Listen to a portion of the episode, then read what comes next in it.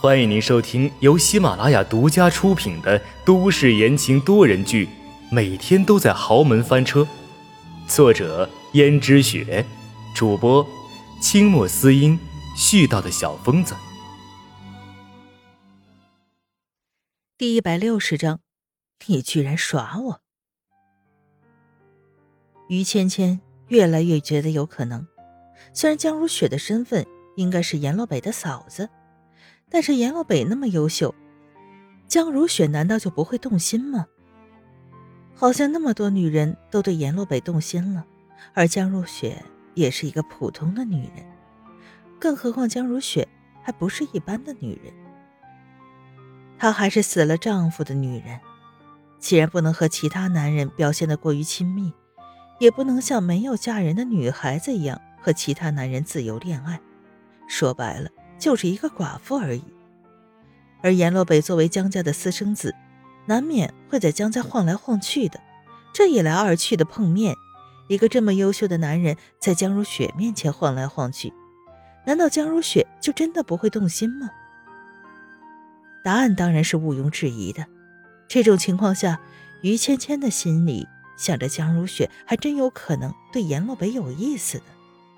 不然的话，他又凭什么阻拦自己接近阎洛北呢？至于江如雪为什么找上自己，他就不明白了。总之，于芊芊现在感觉到很愤怒，感觉到自己被江如雪给耍了。于芊芊道：“江如雪，你最好别让我抓住你的把柄，不然的话，我肯定让你吃不了兜着走。居然敢耍我！”江如雪心里也不是没有忌惮过于芊芊会因此报复，但是在她看来，于芊芊不过就是一个头脑简单的富家小姐，又能够掀起多大的风浪呢？这么多年来，江如雪对自己的能力也有些过于自信，但是这件事情还是影响到了江如雪的心情。江如雪看到轩轩还没来，就说：“怎么？”今天萱萱小姐来的这么晚，下人道：“或许是贪睡吧。萱萱小姐还年轻，这天呢又越来越凉了。”江如雪说：“去把她给我叫过来吧。”现在她已经适应了那个光彩照人的自己，不想再恢复到从前那个江家的模样了，所以她开始依赖萱萱。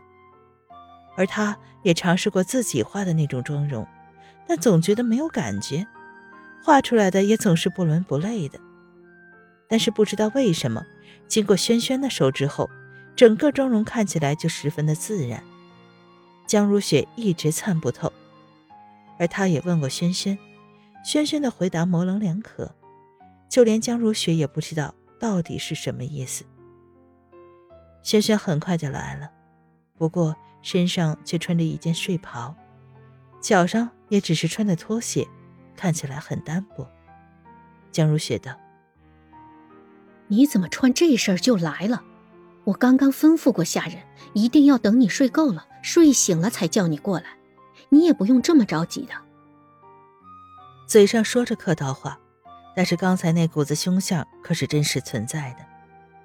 轩轩也知道，江如雪这是客套客套而已。于是道：“没什么，夫人，夫人派人来请我，肯定是着急了。我当然要快点过来了。”江如雪摸着轩轩冰冷的手道：“哎呀，手这么冰，这样看起来就像是我的不是了。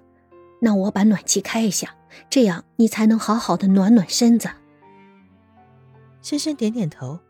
江如雪说：“不知道。”今天你有没有什么想法？画个什么妆容？轩轩道：“看来夫人对这样装扮的自己很满意了。哪个女人不爱美？我当然喜欢自己越漂亮越好了。可是，夫人有没有想过，你打扮的再漂亮，又能给谁欣赏呢？”江如雪的脸上笑容顿时一僵。轩轩这是在嘲讽自己没有男人吗？这么多年来，其实只要自己愿意，或者是点点头，估计她早就已经嫁给别人了。但是她却没有，倒不是因为她对江家有多少的留恋，或是多少的情感，相反，她在江家虽然待了这么多年，却一点感情都没有。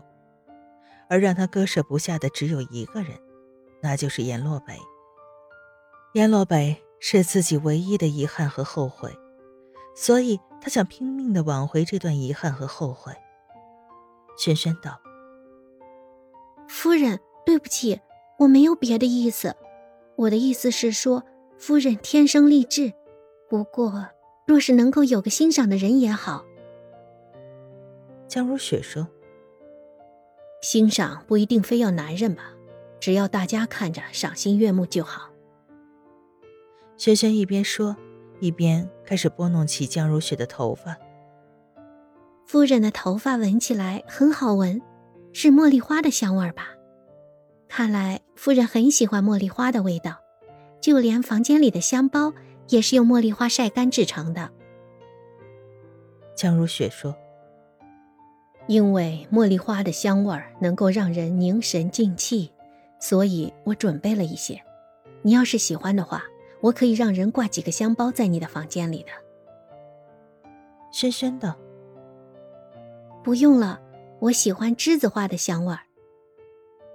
江如雪说：“这栀子花和茉莉花的香味儿其实有些类似的。”轩轩说道：“虽然类似，但是闻习惯了，闻着也是不同的感悟，不是吗？”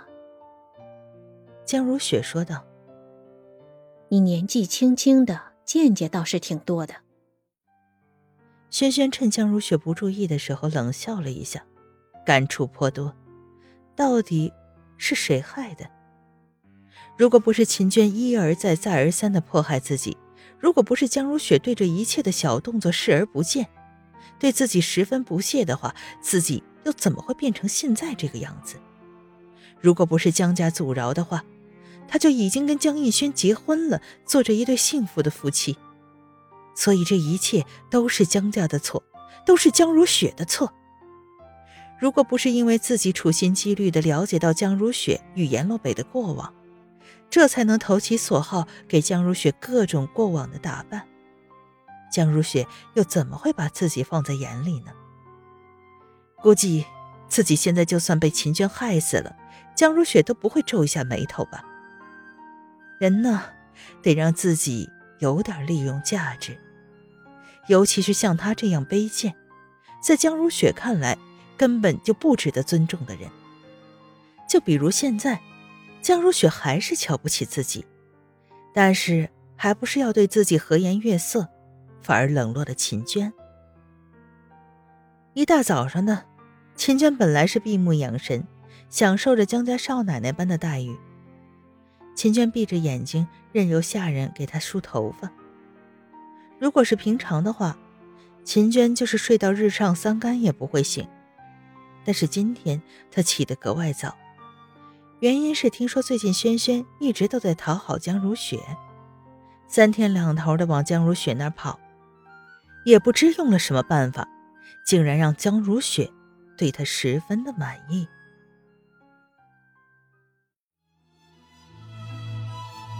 听众朋友们，本集播讲完毕，感谢您的收听。